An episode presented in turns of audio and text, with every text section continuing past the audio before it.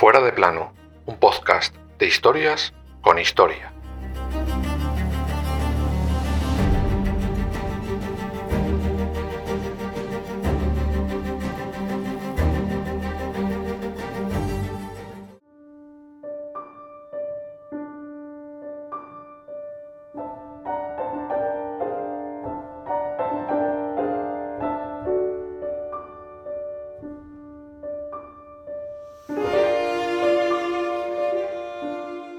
Yo soy español integral y me sería imposible vivir fuera de mis límites geográficos, pero odio al que es español por ser español nada más.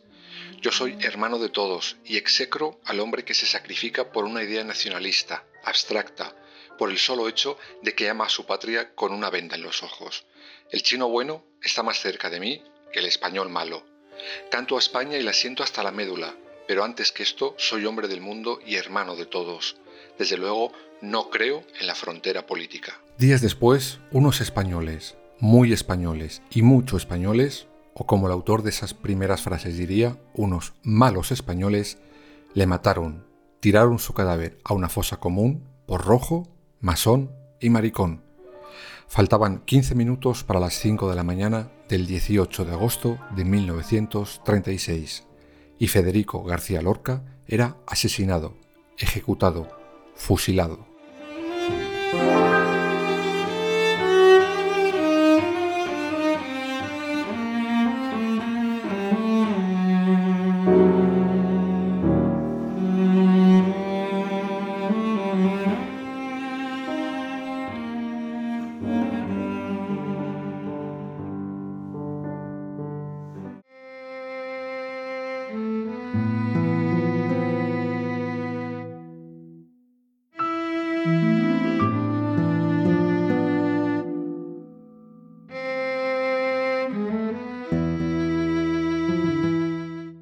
Como siempre, vamos a viajar un poco antes de ese hecho para que podamos entender mejor lo que ocurrió aquella noche.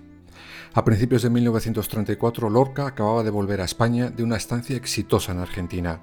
Allí había podido dirigir, gracias a una invitación de una compañía argentina, sus obras Bodas de Sangre o Mariana Pineda. Cuando el poeta vuelve a España, tiene un frenesí creativo. Termina sus obras, Yerma, Doña Rosita la Soltera, La Casa de Bernarda Alba, revisa, poeta en Nueva York, dirige otras obras por todo el país con su compañía La Barraca, vamos, un no parar. Sin embargo, es más que conocedor de lo que en este país está sucediendo y sobre todo lo que no tardará en ocurrir, el levantamiento fascista contra la República, el golpe de Estado. Sí, recordad que en el capítulo 1 ya habíamos dejado claro que lo que aquí ocurrió fue un golpe de Estado, ni más ni menos. Está a punto de comenzar la guerra civil y desde, por ejemplo, 1935, Lorca ya es señalado en público como enemigo de la derecha. En enero, por ejemplo, en una revista llamada Gracia y Justicia, le insultaban. Tachaban a sus obras de blasfemas, aludían a su homosexualidad como un insulto y demás lindezas que se les fueron ocurriendo. Curioso nombre el de la revista, por cierto. Gracia, ninguna. Justicia, ya nos hubiera gustado.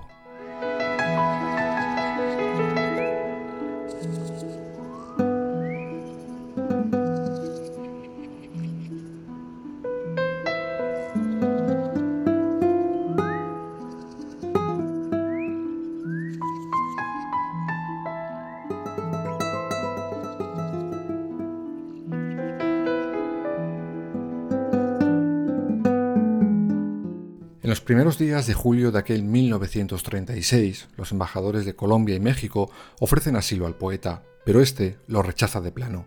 Decide irse con su familia a la casa de verano llamada Huerta de San Vicente, hoy sede de la Casa Lorca. Y finalmente el golpe de Estado se produce y en apenas unas horas el centro de Granada está totalmente tomado por las tropas fascistas. De hecho, el cuñado de Lorca y alcalde de la ciudad es arrestado en su despacho y fusilado un mes más tarde. Lo más curioso de todo, y quizás una de las razones por las que se quedó en España, es que Lorca jamás se afilió a ningún grupo y nunca, jamás discriminó a nadie o se distanció de alguien por sus ideas políticas. Tenía amigos de todo tipo de ideologías. Por ejemplo, desde el creador de la Falange Española, José Antonio Primo de Rivera, quien era muy aficionado a la poesía, el propio Lorca bromeaba con que cenaban juntos, aunque de manera discreta, porque no le convenían a José Antonio que le vieran con él. Esto está registrado gracias a las palabras de un joven, por aquel entonces Gabriel Celaya, célebre poeta de la generación de posguerra. Abro comillas. Federico se reía, creía que aquello no era más que una travesura de niños, no veía nada detrás, se reía como de una buena broma. Pero esa risa, esa confianza en que el hombre es siempre humano, ese creer que un amigo, fascista o no, es un amigo, le costó la muerte, porque fueron unos amigos, amigos que él contaba entre sus mejores, quienes en el último momento resultaron ser, ante todo y sobre todo, fascistas. Cierro las comillas.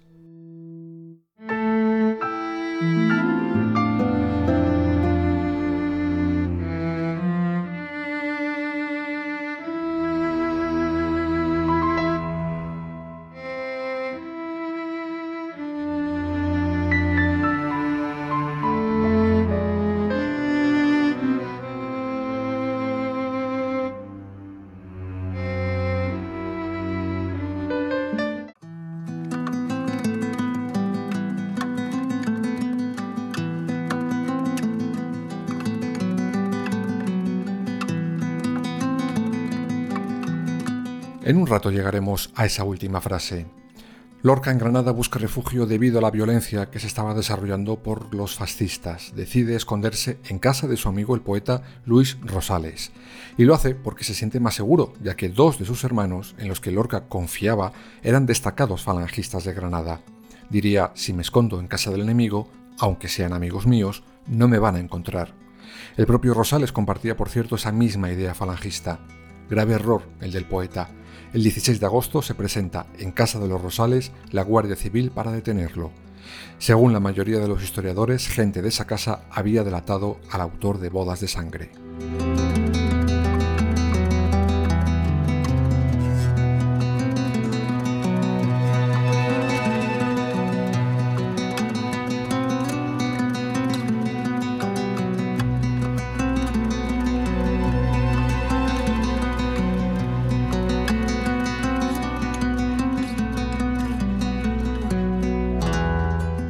Sobre la una y media de la tarde de aquel 16 de agosto llegan, con orden de detenerlo, a esa casa el exdiputado Ramón Ruiz Alonso, el guardia Juan Luis Tres Castro y el falangista Federico Martín Lagos.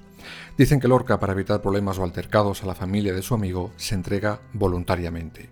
De ahí le trasladan inmediatamente al gobierno civil de Granada, evidentemente sin ningún tipo de orden de arresto oficial, ni mucho menos posibilidad de juicio alguno. Allí Lorca es encerrado un día entero. Allí le acusan de rojo, masón y homosexual. El gobernador civil de Granada, José Valdés Guzmán, llama al teniente general Queipo de Llano, uno de los hombres fuertes del golpe de Estado y más en tierras andaluzas, y le preguntó qué hacían con Lorca. Su respuesta fue, abro comillas, dadle café, mucho café.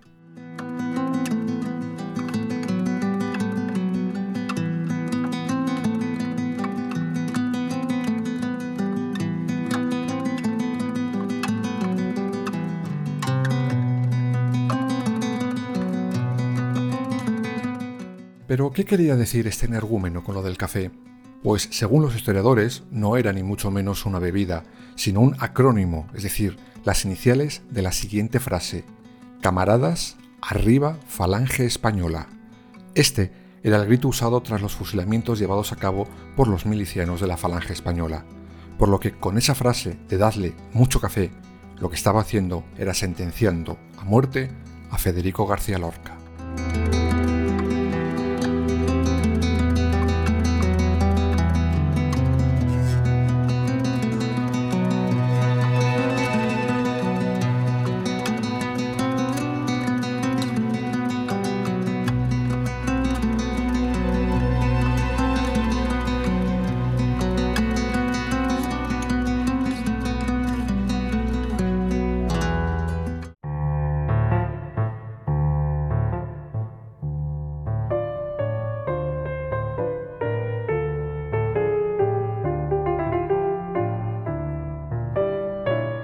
Retrocedemos un momento y hablamos de esas acusaciones por las que Lorca fue detenido. ¿Eran reales todas? Por ejemplo, ¿era masón? Pues no está acreditado salvo por algunas ideas que le sitúan como masón de la logia Alhambra, cuyo supuesto apodo dentro de la misma sería Homero. pero nunca se encontraron pruebas de ello, ni siquiera años después, cuando este expediente es sobreseído por falta de documentación. ¿Era rojo? Como ya hemos dicho antes, nunca se afilió a ningún grupo, aunque claro está, de derechas no era, pero simplemente era una persona que miraba al pueblo y lo mal que lo estaba pasando y no podía quedarse callado. Eso le convirtió en un demonio rojo con mil cuernos. ¿Y era homosexual? Pues aquella acusación se basó literalmente y reconocido por ellos mismos en rumores que corrían por Granada. Jamás hubo una prueba real, una denuncia oficial sobre algún idilio entre Lorca y otro hombre. Evidentemente serlo, y más en público en aquellos años, no estaba permitido, era delito, así que ya se cuidaría muy mucho Lorca de no mostrar en público ningún tipo de afecto por otro hombre, algo que por desgracia algunos quieren que siga siendo así hoy en día.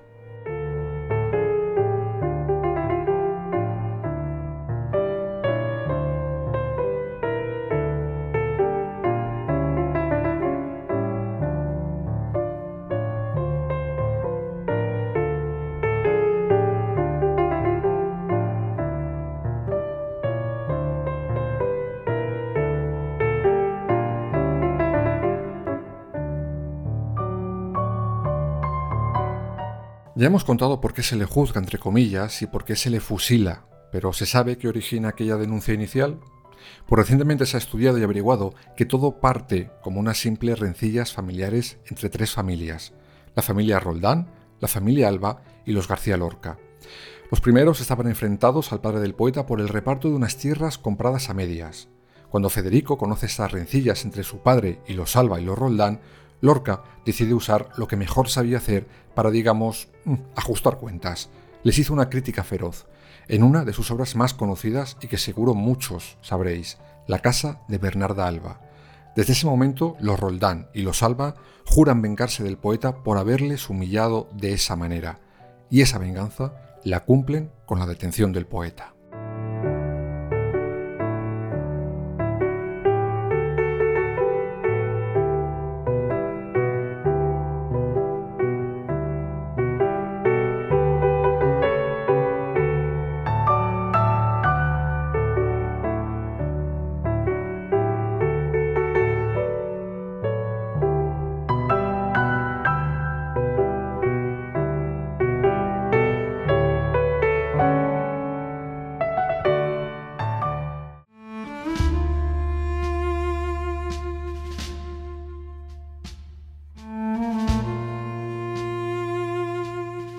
Volvamos al café que le iban a ofrecer al poeta.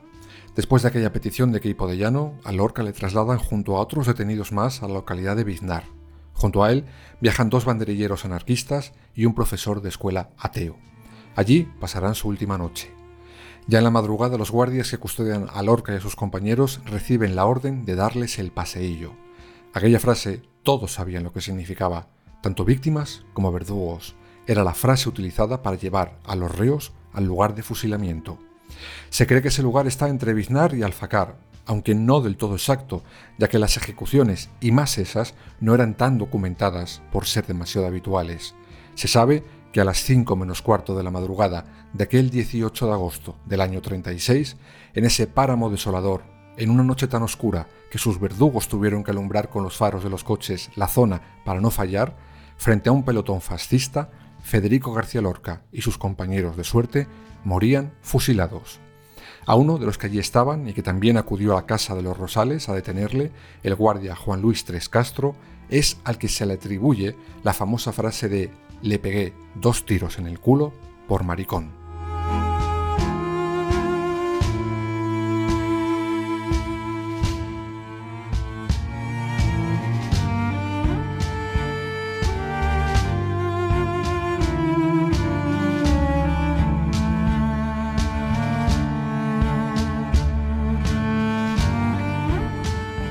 Lorca murió por sus ideas y por su orientación sexual. Lo más espeluznante es que 85 años después de su muerte, otro joven moría en La Coruña al mismo grito de maricón. Parece que no hemos avanzado tanto como nos gusta presumir, pero claro, que quieran terapias para curar una enfermedad que no existe, que quieran que el afecto no se demuestre en público, o sea, una osadía, colgar una bandera arcoíris en las fachadas públicas de la capital de España, quizás, y solo quizás, ayuden aunque aunque pasen 85 años, los herederos de esos que metieron un tiro por el culo a Lorca por maricón hoy sigan pensando cosas parecidas. El ser humano ha inventado Internet, las redes sociales, vacunas y un sinfín de cosas en estos casi 90 años. Lo que sigue sin averiguar es cómo conseguir ser humano y tolerante, o como diría Lorca, cómo ser un buen español.